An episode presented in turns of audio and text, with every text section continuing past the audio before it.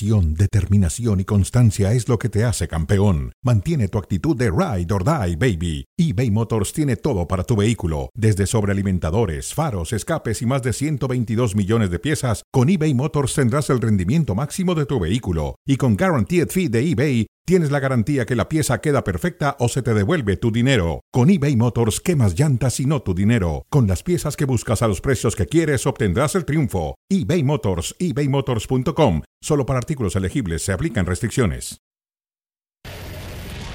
Hola, ¿qué tal? Bienvenidos a Cronómetro y ESPN Deportes. Aquí estamos listos para platicar, dialogar, debatir y enojarse con David Faitelson. David Faitelson, ¿cómo estás? Bien, eh, José Ramón, hablando de enojos, la selección de mm, Polonia, que va a ser rival de México, el primer rival de México en Qatar 2022, ha perdido hoy en la Liga de las Naciones de, la, del- de Europa, de la UEFA, ha perdido por seis goles a uno. Le metieron seis por uno. Normal también, la selección de Bélgica está en otro nivel, por Sí. encima de Polonia y de México, incluyendo a México. Sí, Bélgica está por encima de ellos. Seis goles por uno le metieron a los polacos. Bueno, 6 a 1. José Ramón, vamos a ver si tenemos un poquito más adelante Espero que el Tata, contacto el con Tata Ricardo Martino Antonio Lavolpe, visto, el de la selección mexicana de fútbol. Bien, bien, bien lo haya visto. Porque Bélgica venía de perder cuatro goles a uno con los Países Bajos. Sí, es verdad. Pero yo creo que lo que aquí México tiene que preocuparse más por México y eh, porque el propio funcionamiento de México no le alcanza hoy como está para poder competir ante, ante nadie. Va, va- va a sufrir incluso, yo me atrevo a decir, que ante Arabia Saudita con el nivel que tiene actualmente. Pero bueno, vamos Bueno, a ver si a ver. ocurre un milagro o si el Mundial es diferente como dicen los futbolistas. Los milagros ocurren. Tendrás Bueno, que ir José Ramón, te digo que estamos esperando, rodillas, esperamos al... desde San Diego hasta la Basílica. Sí, más o menos, más o menos. Para Me queda lejos. A ver. José Ramón, estamos esperando a Ricardo Lavolpe. En un instante más estará con nosotros. Pero te pregunto para comenzar: Sebastián Jurado, el joven portero de Cruz Azul, ¿debe ser titular en la máquina? Muy interesante lo de. Por encima de Corona. Lavolpe Estará con nosotros, muy interesante. Bueno, eh, él dice que está listo, que está preparado, que cerró bien la temporada ante las lesiones de, de Corona y que se visualiza como portero titular de Cruz Azul. Se sabe que la competencia es complicada, pero está seguro de estar a la altura de lo que quiere Cruz Azul y de pelear el puesto a un veterano como Corona, que ayer dijo lo mismo. Estoy listo, Tuve dos operaciones, dos lesiones serias, el dedo meñique y la rodilla, pero estoy preparado. Todo el mundo está preparado y están preparándose para el torneo, tanto jurado como Corona. Habrá que ver lo que diga el técnico de Cruz Azul. ¿A quién ponen? Si al veterano o al joven. Sí, para mí Cruz Azul se ha tardado. Correcto, el señor Diego Aguirre. Para mí Cruz Azul se ha tardado en dar el cambio generacional. Entiendo que Corona a sus Sí. 41 años ha mantenido portero. un nivel Es un buen extraordinario. Es decir, se... Muy no, no, portero. muy bueno. Yo, Yo yo no creo sé- que pasa por la... no sé, Pasa incluso por la calificación de bueno. ¿Por qué nunca lo llamaron a la selección y jugó algún partido? Es injusto para Corona. Bueno, porque le tocó la época de Guillermo Ochoa, José Ramón, y cuando estaba listo para ir al Mundial, Aguirre se sacó de la, manga, de la manga al Conejo Pérez. Esa es la realidad, ¿no? Corona, Corona merecía haber estado en un mundial, por lo menos en uno o dos partidos, no más. Bueno. Pero Jurado Sí, está listo. acuerdo, Tuvo, una- Ahora, muy yo creo que es este chico jurado es buen fútbol, buen portero, ¿eh? Sí, es, buen Es portero. un buen portero, es parte de la nueva generación de porteros, donde está Acevedo, donde está Malagón, donde yo pensaba que estaba Carlos Gudiño y finalmente No. pues se ha bajado de ese tren lamentablemente. Eh, yo creo que Jurado ya ha demostrado, incluso demostró en aquel equipo malogrado, maldito de Veracruz, mostró sus facultades, No, sus grandes no facultades. así y creo que es tiempo de que Cruz Azul, No le digas, maldito. bueno. José Ramón, pero fue ¿Qué un culpa, equipo... ¿Qué culpa tienen los del puerto? Bueno, pero fue un equipo. mm, no, yo no digo, no, no me metí nada con los del puerto, pero el equipo sí tenía cierta maldición. Pues mira dónde terminó. Tenía el dueño está maldición. todavía en la cárcel. Sí, lamentablemente. Imagínate. Lamentablemente, pero imagínate tomarse un café en la parroquia con los veracruzanos platicando de fútbol. Maravilloso. No, no, no yo estoy de acuerdo. ahora, no se es una gran plaza. Por cierto, me dijeron que el me dijeron que el Pirata Fuente está completamente abandonado, que el, pasto lo han dejado crecer, las tribunas también se han maltratado mucho con el salitre y con el sol. Una pena, el gobierno tendría que mantener ese estadio que realmente tiene mucha tradición en el fútbol mexicano. Pero no, no le mete mano, no le mete mano. Bueno, ahora sí hablemos de Corona. Corona dice, bueno. es, dice, es injusto no tener eh, un llamado al tri. ¿Tiene razón o no tiene razón? Bueno, yo creo que, yo creo que sí, José Ramón. Eh, insisto, ahora, eh, en el momento en que el Tata Martino decidió por Talavera como portero número dos, apartó a Corona. Yo creo que el tema de Corona ha pasado más por las lesiones. Su carrera en las últimas temporadas se ha visto afectada por, por lesiones graves que lo han dejado fuera de una continuidad, pero de que tiene el nivel, tiene el nivel, obviamente, entendiendo que los porteros pueden alargar su carrera eh, mucho más que cualquier otro futbolista de campo. Sí, pero él dice, hace un año con el título de liga que gané, me dieron el, premio al mejor portero y creí que tendría oportunidad en el tri, pero nunca hubo acercamiento. Extrañan esas decisiones, pero se respetan, dice Corona. Extrañan. La palabra extrañar quiere decir que ni lo pelaron, ni le hicieron caso, ni caso le hicieron. Sí, de acuerdo. Yo creo que al, final del día, este, y tú lo acabas de decir, es lamentable que no haya jugado un campeonato mundial para México.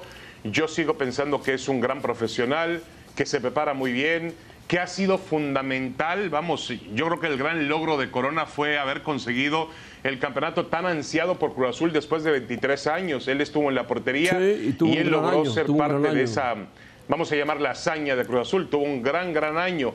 Eh, pero, eh, José Rabón, eh, también es tiempo de que la selección mexicana piense en un cambio generacional en la portería. Yo creo que no puedes tener dos porteros de 40 años. Si llevas a Talavera y a Corona, pues entonces, ¿en qué estás pensando? Bueno, 40, 40, 80 y 35 de Ochoa y se van 100, 100, ciento y pico de años en porteros. No, pero yo, yo llevaría mejor como, como tercer portero o como segundo portero a un hombre como Carlos Acevedo para darle más experiencia, pensando que lo estoy preparando de cara al Campeonato Mundial del 2026, ¿no? Va a Talavera como segundo portero y Acevedo como tercero, seguramente.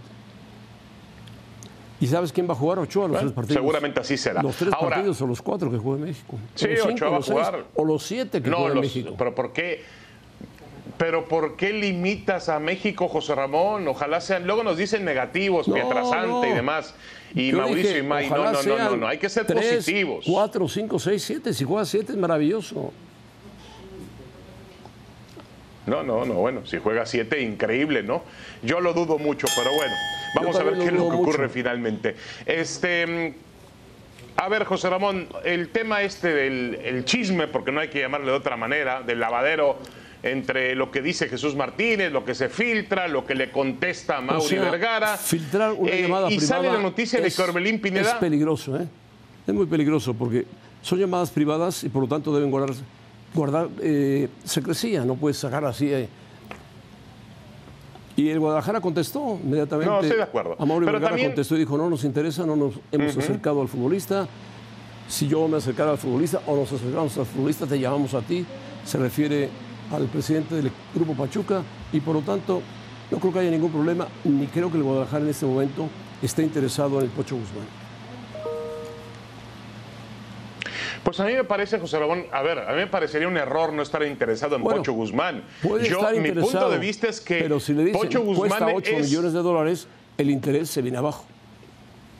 Bueno, pero, pero pero José Ramón, ¿para qué quieres repatear a Orbelín cuando Orbelín ya, ya, cruzó a otro nivel futbolístico? Aunque no juegue, tiene que aferrarse a la condición de hacer, de, cumplir con su aventura europea. Le va a pasar lo mismo que pasó con JJ Macías, que fue con el Getafe y regresó con una mano por detrás y otra por delante. Bueno, así, así puede regresar Orbelín porque no lo quiere el técnico, pero lo puso la directiva, lo compró la directiva y el técnico no lo pone a jugar.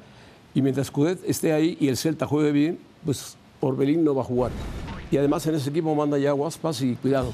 En el Celta apenas acumula 94 minutos luego de siete apariciones con el primer equipo, en ninguno como titular. O sea, Orbelín no, ha, encajado en el Celta de Vigo porque no le han dado oportunidad o porque él no se ha adaptado al Celta de Vigo y al estilo de juego que tiene el Celta de Vigo. Me parece que si Orbelín ve la posibilidad de regresar a Guadalajara, lo va a intentar o lo va a preguntar, por lo menos decir, oiga, ¿puedo regresar a México a jugar? Tiene que presionar Pero de alguna no, forma. no te olvides que ella pasó por Chivas. Chivas lo vendió a Cruz Azul. Chivas lo vendió a Cruz Azul y Cruz Azul fue el que finalmente se terminó su contrato, no lo pudo firmar a tiempo y terminó yéndose libre a jugar al fútbol de, a jugar entre comillas, al fútbol, terminó yéndose libre al fútbol de, de España. Ahora, a mí me parece que el Pocho Guzmán le puede ayudar más al Guadalajara, José Ramón Corbelín Pineda, más allá de la cuestión económica, más allá de que Jesús Martínez lo quiera vender o no lo quiera vender, más allá de que a Mauri Vergara le interese o no le interese. El Pocho Guzmán es el jugador que necesita Chivas. Ah, caray, Faitelson, parece promotor. El Pocho Guzmán es, es de Pachuca. Tuvo una buena temporada No, con yo Pachuca. no soy promotor. Le ponen precio de 8 millones de dólares. Pues cualquiera se espanta en el fútbol mexicano. Dice, no, Pocho Guzmán, mejor me espero para la próxima temporada y busco por otro lado. Bueno, entonces, entonces tiene, entonces, entonces está en lo cierto lo que dice Jesús Martínez. No tiene Chivas para pagarle 8 millones de dólares. No tiene o no quiere hacerlo. Punto, simplemente. Ah. Mira, Guzmán, a ver, José Ramón, Guzmán fue uno de los mejores futbolistas de la temporada en la Liga MX. Sí. Guzmán ya, Ya, en su momento había sido negociado al Guadalajara. promotor, había sido negociado al Guadalajara. Ya. Tuvo un problema. A ver, no parezco promotor, es que José Ramón, el universo de Chivas se reduce. Chivas no puede pensar ni en Berterame, ni en Cavani, ni No, en no, eh, nadie no, de esos. no, no, no. Tiene que ir por esta clase de jugadores. Por eso busca Orbelín. Tiene que ir Si por Orbelín no juega, pues que regrese. Pero bueno. Pero bueno. Otro mexicano que se puede No, ir. no, no, Orbelín, bueno. Orbelín, Es- Orbelín se fue a Europa, José Ramón. Bueno, si fuera se América estarías Europa, pero- gritando a los mil no, vientos no que se equivocan repatriarlo. Se fue a Europa. Ah, déjalo en el Vigo, José veces. Ramón. Déjalo en paz en el Vigo. Jürgen Damm, hombre. El Celta, déjalo. Déjalo en el Celta, pero Bueno. si no juega en el Celta, A ver, Kevin Álvarez, José Ramón. Kevin Hablando Álvarez. de Pachuca, Kevin Álvarez, ¿es el momento ideal para irse a- al fútbol de los Países Bajos? Bueno, Hola- eh, bueno, Países Bajos tiene un nivel muy bueno de enseñanza futbolística y Kevin Álvarez es un jugador que va subiendo de nivel. Jugó una buena liguilla, es un buen jugador de Pachuca, prospecto de Pachuca. Y los jugadores de Pachuca que han ido al, al fútbol de los Países Bajos han crecido futbolísticamente hablando. Países Han triunfado, sí. Está calificado para el Sí, Mundial de sí. Fútbol. Es un país que genera muy buenos jugadores, muy buen talento y que en cualquier momento puede recibir a Kevin Álvarez, como tiene a Edson Álvarez, como tiene a otros, como estuvo el Chico Chucky Lozano ahí, como estuvo Carlos Salcido ahí, muchos más. Perfecto, sí, yo, yo creo que al final del día, a mí la verdad me gusta mucho este Kevin Álvarez. Yo no sé por qué no aprovechó, bueno, es que reportó tarde por la final del fútbol mexicano, pero yo hubiera aprovechado para darle algunos minutos, por lo menos ante Ecuador, a este eh, magnífico lateral derecho del equipo de los, de los Tuzos del Pachuca. Yo sí creo que tenga capacidad para jugar en un fútbol de mayor dimensión y espero que lo pueda hacer José Ramón, porque eh, a mí, a mí me me parece que una de las encomiendas que tienen los clubes del fútbol mexicano, y espero que lo entienda bien Jesús, es no vender al mercado interior, a pesar de que yo estoy diciendo que el Pocho Guzmán tendría que ser del interés de Chivas, Bueno, tratar de vender a jugadores Chivas, que prometen en Europa, Pero no por 8 millones no de dólares. encajaría en Chivas, No pero 8 vender a futbolistas, vender, vender más, vender futbolistas a Europa, esa tiene que ser una de las encomiendas de los clubes del fútbol mexicano. Yo espero que eso lo puedan cumplir y aumentar, por supuesto, el número de mexicanos Ahí que van a Europa. ahí sí, sí, no sé si Guzmán encaje en el fútbol de Europa, ¿eh? pero bueno. El problema de los Bueno. mexicanos que van a Europa. No, no, yo hablando de Kevin Álvarez, no, ¿eh? No, No ah, mezclemos una- una y otra, Kevin Álvarez. Pero Guzmán también podría ir al fútbol de Europa, pero nadie lo compraría en 8 millones de dólares por ningún motivo en Europa. Los Chivas menos en México, menos. Bueno, Bueno, a ver, José Ramón. Compraron a Laines en 17 millones de dólares, José Ramón, a Laines. Bueno, porque En el, Betis lo compró. el vendedor, el vendedor les vendió humo. Les dijo, ahí va el próximo Messi para Europa, vámonos. Ok.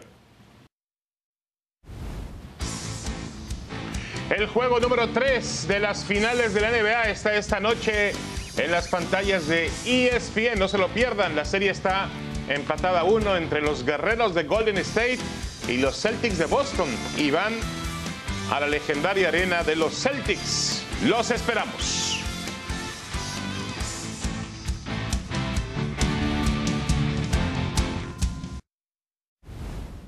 Hay muchos. También en, México se ven eh, partidos de Champions League en, de Europa, ¿no? O Nations League, claro, claro. Y eh, se puede ver que hay un cambio en el fútbol. Hay un cambio en el fútbol. Es más, es más intenso, es más en espacio reducido. hay muchos cambios. Y, en, México quieren, quieren, quieren esto también, pero entrenan muchas veces como hace 10 años. Eso no es posible. Porque cuando tú quieres eh, cambiar tu estilo, tienes que cambiar también tus entrenamientos. Qué duras palabras de Westerhoff, ¿eh? Duras palabras de Westerhoff para la preparación del fútbol mexicano. Sí, sí, sí. técnicos dice, en México entrenan como hace 10 años. Pues imagínense ustedes lo que acaba de decir Westerhoff de los técnicos mexicanos que no se han adecuado a la preparación moderna del fútbol. Dice, el fútbol se ha vuelto más dinámico, más rápido, ha evolucionado muchísimo en los últimos años y los técnicos en México entrenan como si estuvieran hace 10 años. Qué duro, durísimo. Sí, correcto, lo que dice Hans Westerhoff. Eh, habla de que, los técnicos mexicanos no están totalmente actualizados. Yo lo que sí creo es que el entrenador mexicano y no solamente el entrenador mexicano, yo hablo de entrenador mexicano cuando eh, son entrenadores formados en México. Es decir, para mí Ferretti, La Volpe es un entrenador, son entrenadores que fueron formados, yo los considero mexicanos porque fueron formados en el fútbol mexicano. Pero el técnico mexicano José Ramón sale poco. Yo no entiendo por qué. Yo veo la cantidad de entrenadores argentinos que hay regados por selecciones, que hay regados por clubes, por ligas en el mundo y el técnico mexicano. Pero viajan a ver partidos de fútbol. Viajan a ver partidos de fútbol, viajan a aprender. Se, se meten a clínicas especializadas en Europa o donde sea, en Argentina, en Brasil, pero viajan constantemente para ver cómo, cómo pueden eh, ponerse a la altura de los técnicos modernos, de los técnicos europeos. Bueno, la Volpe Pero también es importante, también es importante, José Ramón, mira, a ver, Sí, seguramente lo tendremos más adelante. Ahora, eh, aquí el tema, José es Javier Aguirre, por ejemplo. Javier Aguirre, que, dirigió a Monterrey y no le fue bien, acaba de salvar un equipo en España. y realmente dice que a él le alcanza para estilos, eso. Los estilos. Y él es un bombero, es un salvador de equipos que están a punto de descender. Y lo hizo bien y lo salvó. Bueno, parece que está ya listo Ricardo Antonio Lavolpe, ¿no? Ya está listo, José Ramón. Saludemos a la Volpe. Profesor, ¿cómo está? Bienvenido. ¿Qué tal? ¿Cómo están? Escuchándolo a ustedes y un gusto, un gusto de estar hablando con ustedes dos. Hola, Ricardo Antonio La Volpe, ¿cómo estás? Me da mucho gusto saludarte. Vamos a hablar sobre, sobre el fútbol mexicano y sobre la selección nacional. La primera pregunta que tenemos es, ¿cuál es eh, tu diagnóstico sobre lo que ocurre en la selección mexicana? Mira, yo creo de que en un momento al principio Martino tenía el equipo, una idea futbolística. A usted mucho no le gusta lo que le voy a decir, los sistemas de juego, el parado, que depende de los jugadores que vos tengas. Es decir, los sistemas de juego son a través de los jugadores que vos tengas. Para jugar un 4-3-3 tenés que tener un buen 8, un buen 10, los dos wins por afuera. Entonces, dependiendo de los jugadores que tenga, yo creo que al principio con Herrera siendo un 8 y Guardado siendo el 10 y Edson en el 5, con los dos extremos que yo creo que son lo que busca el mundo, los extremos, el wing famoso de la palabra inglesa de hace años, con el Tecatito, con, con el mismo Lozano, tenemos jugadores por afuera, bien, yo creo muy bien, pero bueno, aparentemente pierde ese 8, Herrera empieza a jugar como un volante de contención con Simeone allá en el Atlético y perdés ese ritmo, no es lo mismo un volante de contención que un 8, ¿no? los grandes 8 como un De Bruyne, un Silva, y perderlo de guardado, que ya no es el mismo, y creo que al principio estará buscando ese 8 y 10 aunque yo ya vi que en algunos partidos ya no juega ese famoso 4 3 Empezó a tener una variante con algún partido, acordate que jugó con Rodríguez atrás del 9 y Herrera con eso. Yo creo que está buscando a través de los jugadores el sistema. Venga, difícil de entender porque está sobre el, final de un proceso para ir al mundial. Ahora, profe La Volpe, eh, aquí vemos que hay una, una falta de funcionamiento colectivo en la selección pero también hay un bajo nivel en los jugadores mexicanos. ¿Es así? ¿Hay un bajo nivel individual en los futbolistas mexicanos? Yo he escuchado, me gusta escuchar, me gusta aprender, siempre se aprende de fútbol. Entonces los escucho muchas veces a ustedes que son analistas. Hay que, hay que ver, por ejemplo, cuando hablamos de Lozano, del Tecatito, de los jugadores que están afuera. Vamos a hablar con los jugadores más de los que están afuera, que es la base del equipo. Depende de cómo en, el Nápoles o cómo, se, cómo juega ese equipo para que el Tecatito, el Lozano, brillen.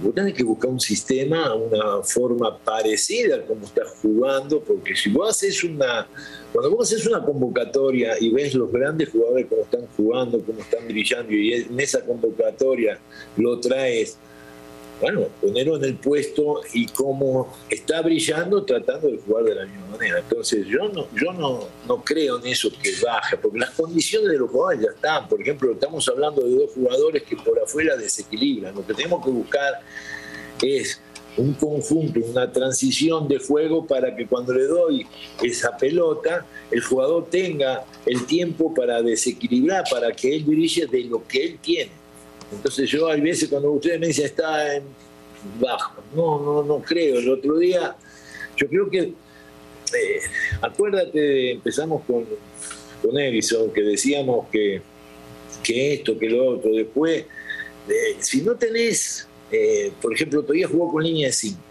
entonces es difícil ver cómo vas a jugar, porque por eso creo de que todavía no tiene eh, el sistema que tenían los primeros dos años. Para mí está buscando la manera con los jugadores, con lo que tienen, como bien decís vos, que estén en su mejor momento, poder jugar con un sistema de juego. Ricardo, ¿has hablado con Martino? ¿Tienes relación con él? Y cuando estuve en Toluca antes de la pandemia y después salí de Toluca, no.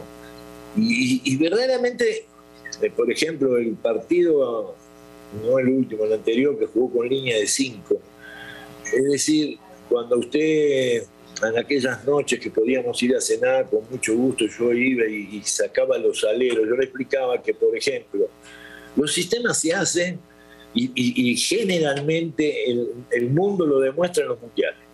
En el año 86, cuando todo el mundo, Bélgica, Dinamarca, Alemania, Inglaterra, jugaban 4-4-2, 4-4-2 con dos puntas, Bilardo formó esa línea de tres. Y cuando explico qué es la línea de tres, muchachos, es muy fácil.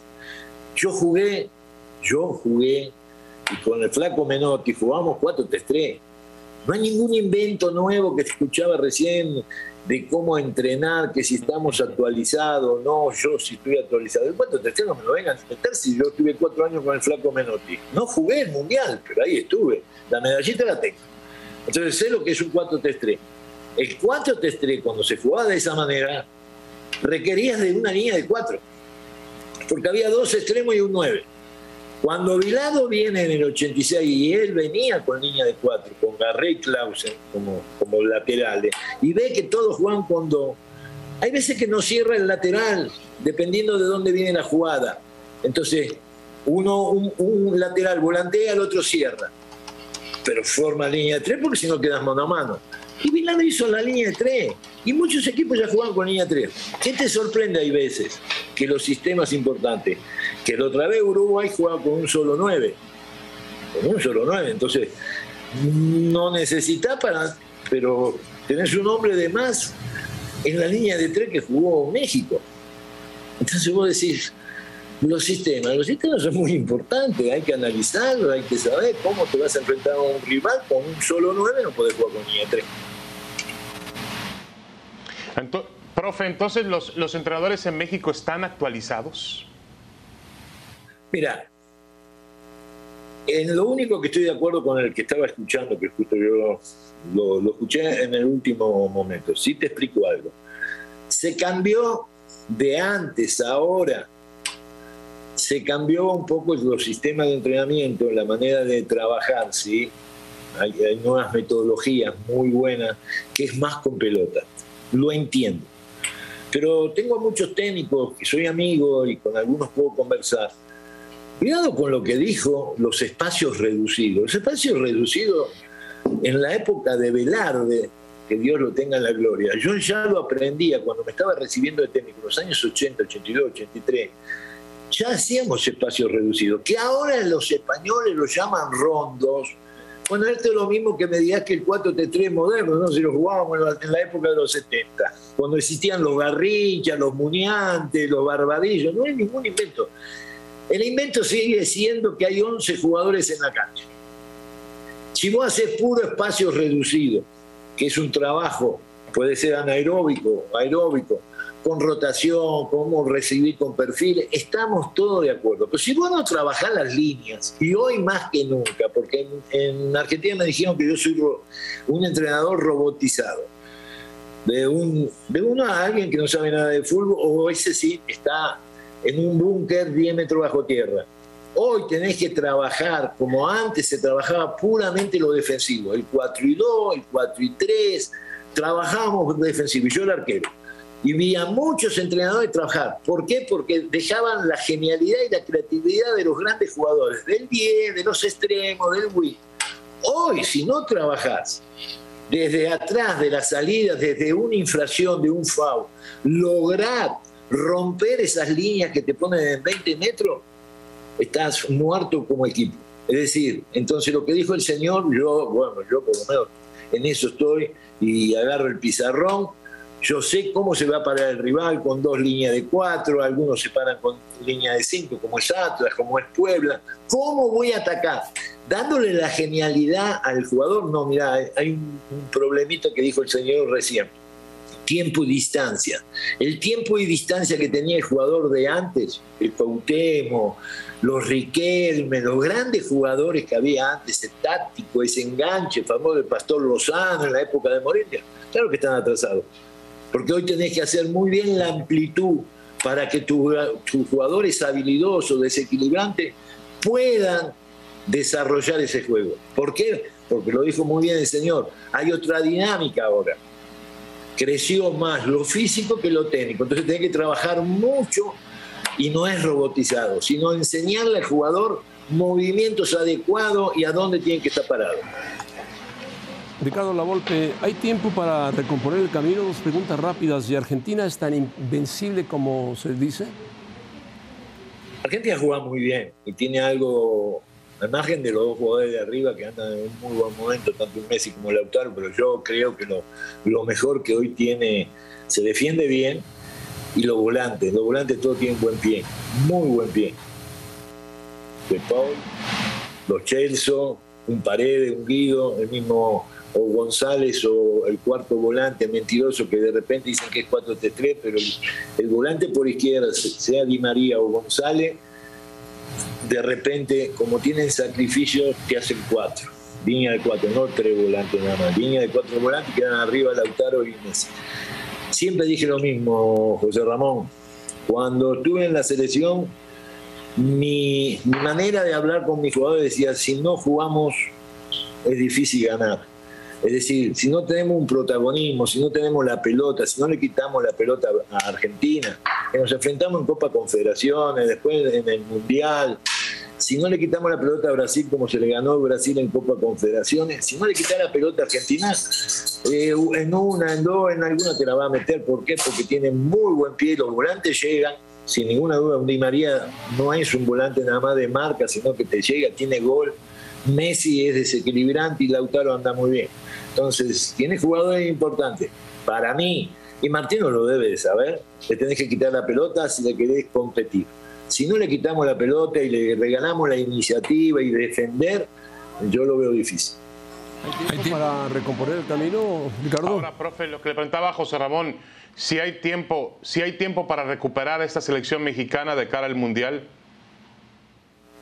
Yo me imagino que sí, porque, a ver, tenemos buenos jugadores y tenemos algo que, vuelvo a repetir, bien dijiste vos, Faiteson, que, a ver, cuando las condiciones del jugador las tiene, lo nato lo tiene, la calidad lo tiene, lo mental es muy importante, tiene que ser un buen psicológico en este caso, Martino, su cuerpo, levantarle la moral si anda abajo, como vos dijiste, porque las condiciones lo tienen. No puede ser que hace dos años, tres años éramos el Tecatito, el Lozano, cuando fue un Elías, cuando fue Aquino, el Vega, el Jiménez. No, no, yo, el Herrera mismo, Romo, si tenemos los jugadores ahora es, algo muy claro lo que ustedes están diciendo y yo lo afirmo. Cuando un equipo es criticado, y más en México, cuidado con esto, cuando empiezan a criticarlo, somos de bajarnos. Es mucho lo que tiene que trabajar Martino en lo psicológico. Levantarle la moral, porque yo decía de que desde el, el, campeonato pasado, lo que hoy tiene México es lo que busca el mundo. El Sané, el Sané, el Salá, el mané lo tiene México. ¿Qué es esto lo que quiero decir? La amplitud. En el 11 contra 11 de hace años lo que es el fútbol, a donde vos tenés que ganar es por afuera, porque no hay, atrás de los laterales no hay nadie. Ahí es donde tengo que ganar. Y México tiene los jugadores. Yo confío en eso. Ahora, que tenemos que agarrar el sistema, la confianza seguro, pero que hay tiempo, pero por supuesto que hay tiempo. Eh, ¿Cuál, sería tu once ideal de México para este mundial? Dudo como debe dudar Martino. Hay pocos equipos que juegan con el 8 y el 10. Martino le gusta, siempre le gustó mucho el 4 3 eh, lo dudo, lo dudo porque no lo veo. No, no, no lo veo. Pero en un 4-4, sin ninguna duda, tengo dos volantes que lo pueden trabajar porque lo hacen en Europa, los Ami y el Tecatito tengo un Vega y un Jiménez que andan en su mejor momento, puede ser de repente si vuelve eh, otro, otro jugador ahí, ¿no? A mí me encantaba Vela, a mí me encantaba Vela, bueno, no, no viene.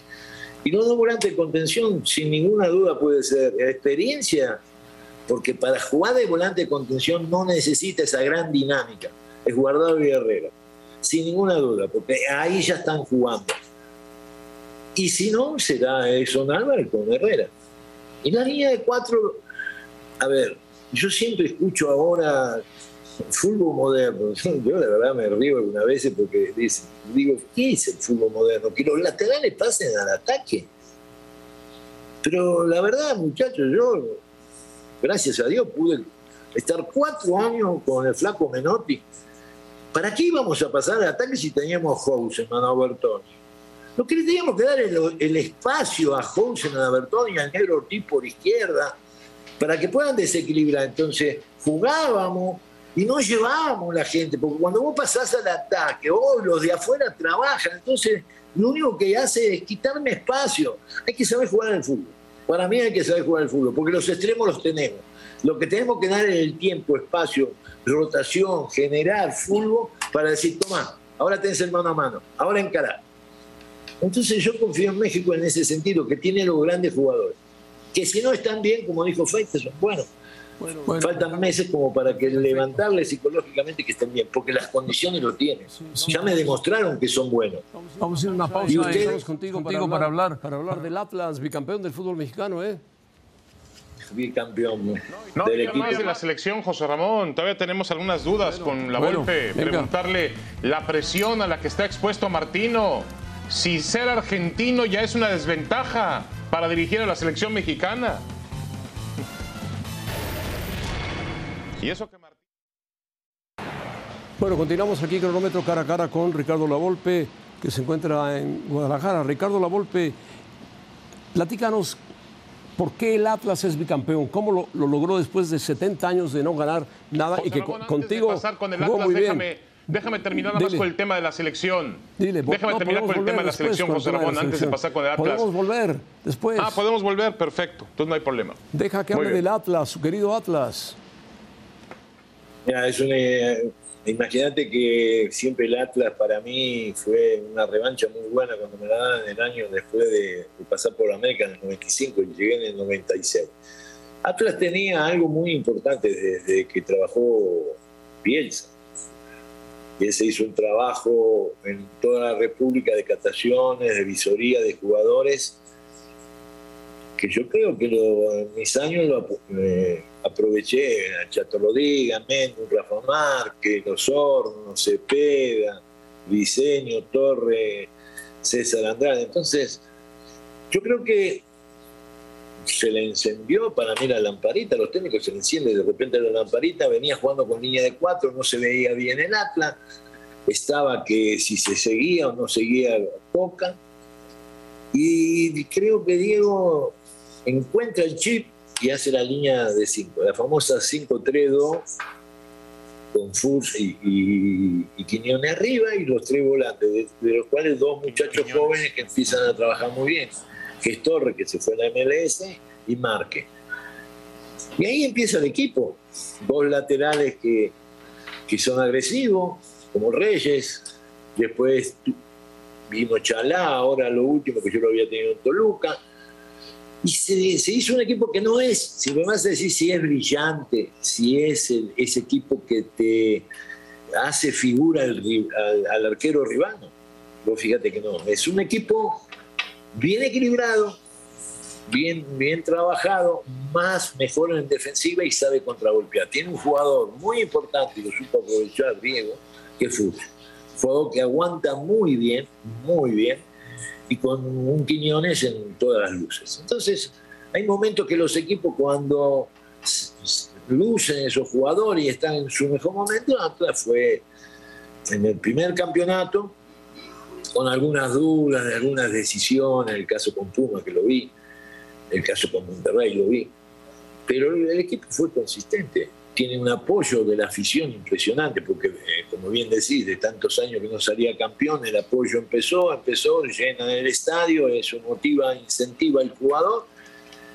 Y verdaderamente difícil, de lo que mejor yo vi, bueno, además dije que la directiva supo mantener el equipo, mantiene un equipo y, y difícil de ver en México bicampeón, como bien dice usted, ¿no? No es, no es fácil porque no lo he visto yo siempre decía, ¿por qué el Real de Madrid o en su momento el Barcelona? Y en México es difícil, como que está muy equiparado, muy parejo, y entonces que Monterrey puede ser y que el América, que Cruz Azul.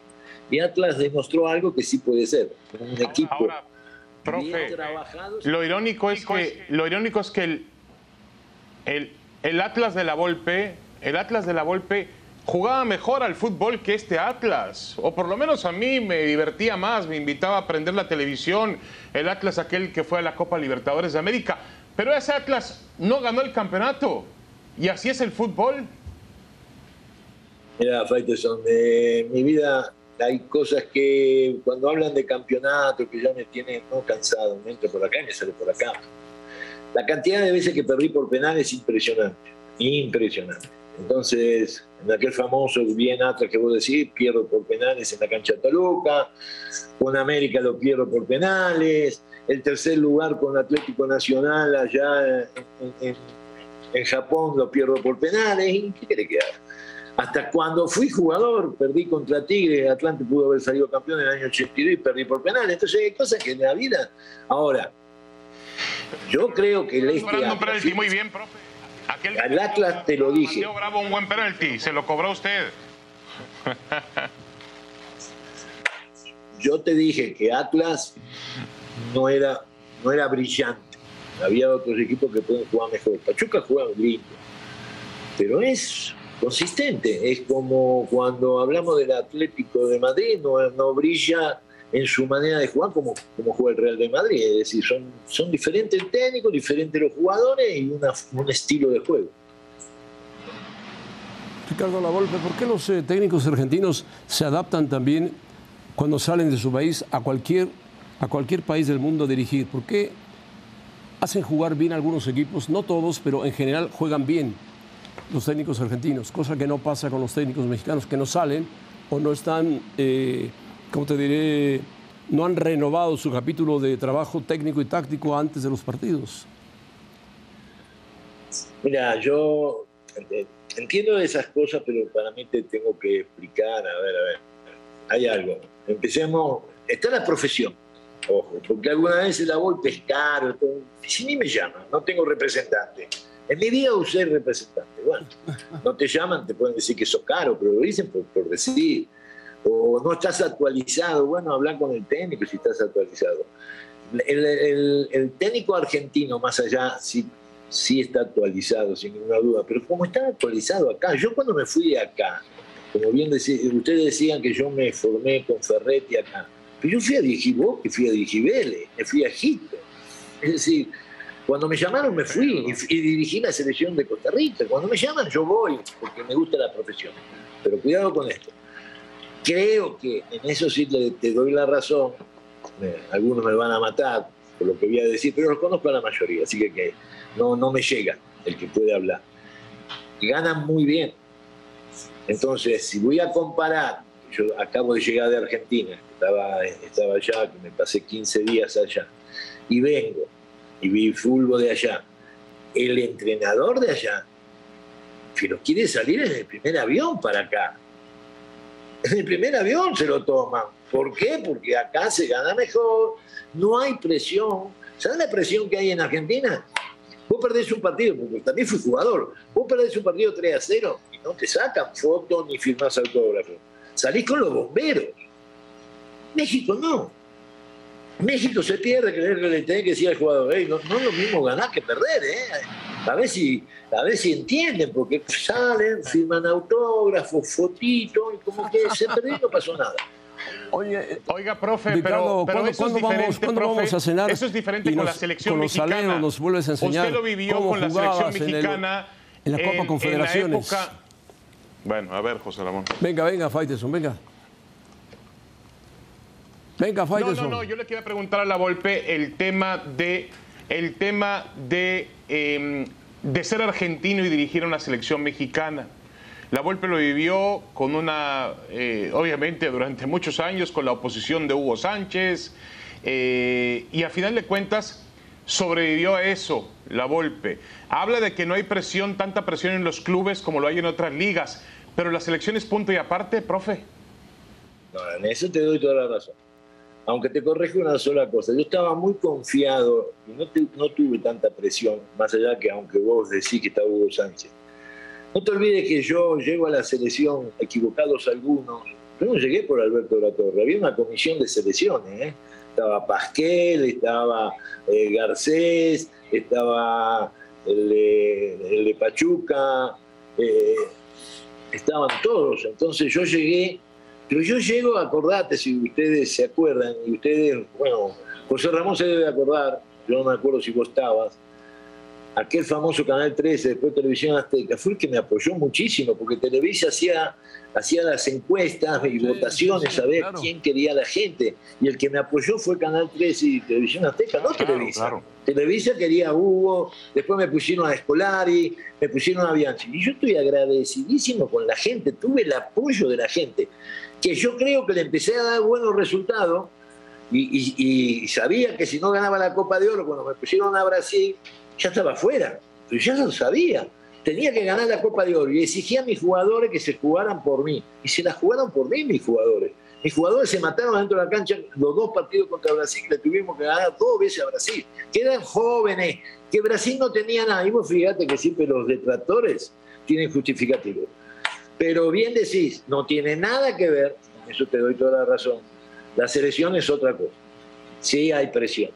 Yo no me olvido más que perdí un partido con Uruguay en Chicago. La verdad, me bañé dos veces. Después del partido y antes en el partido, por haber perdido 2 a 0. Entonces sí, hay mucha presión. Y Martino la debe de tener, tenés toda la razón. ¿Cómo se saca esa presión? No hay de otra que ganar. No hay de otra, en una selección no hay de otra que hay que ganar.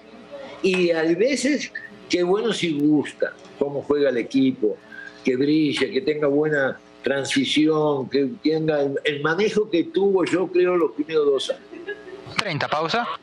Bueno, vamos a ir a pausa. La Volpe, que es selección del 85, 86, jugaba muy bien, sobre todo en las confederaciones, jugaba realmente bien, bien y daba gusto que no, la selección del 2005, José Ramón, 85 ya te fuiste mucho para atrás. Ah, bueno, no. 2005. No, yo hablo de las confederaciones 2005 y 2006. Copa, Confederaciones y Mundial, sobre todo en Confederaciones, jugaba un fútbol destacado que hacía que toda la gente dijera, bueno, así juega México, así juega México. Bueno, Ricardo, gracias. A ver qué día cenamos con los aleros, ¿eh?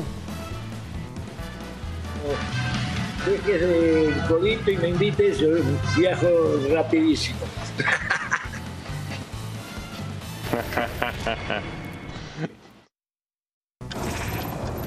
La hora cero es presentada por McDonald's.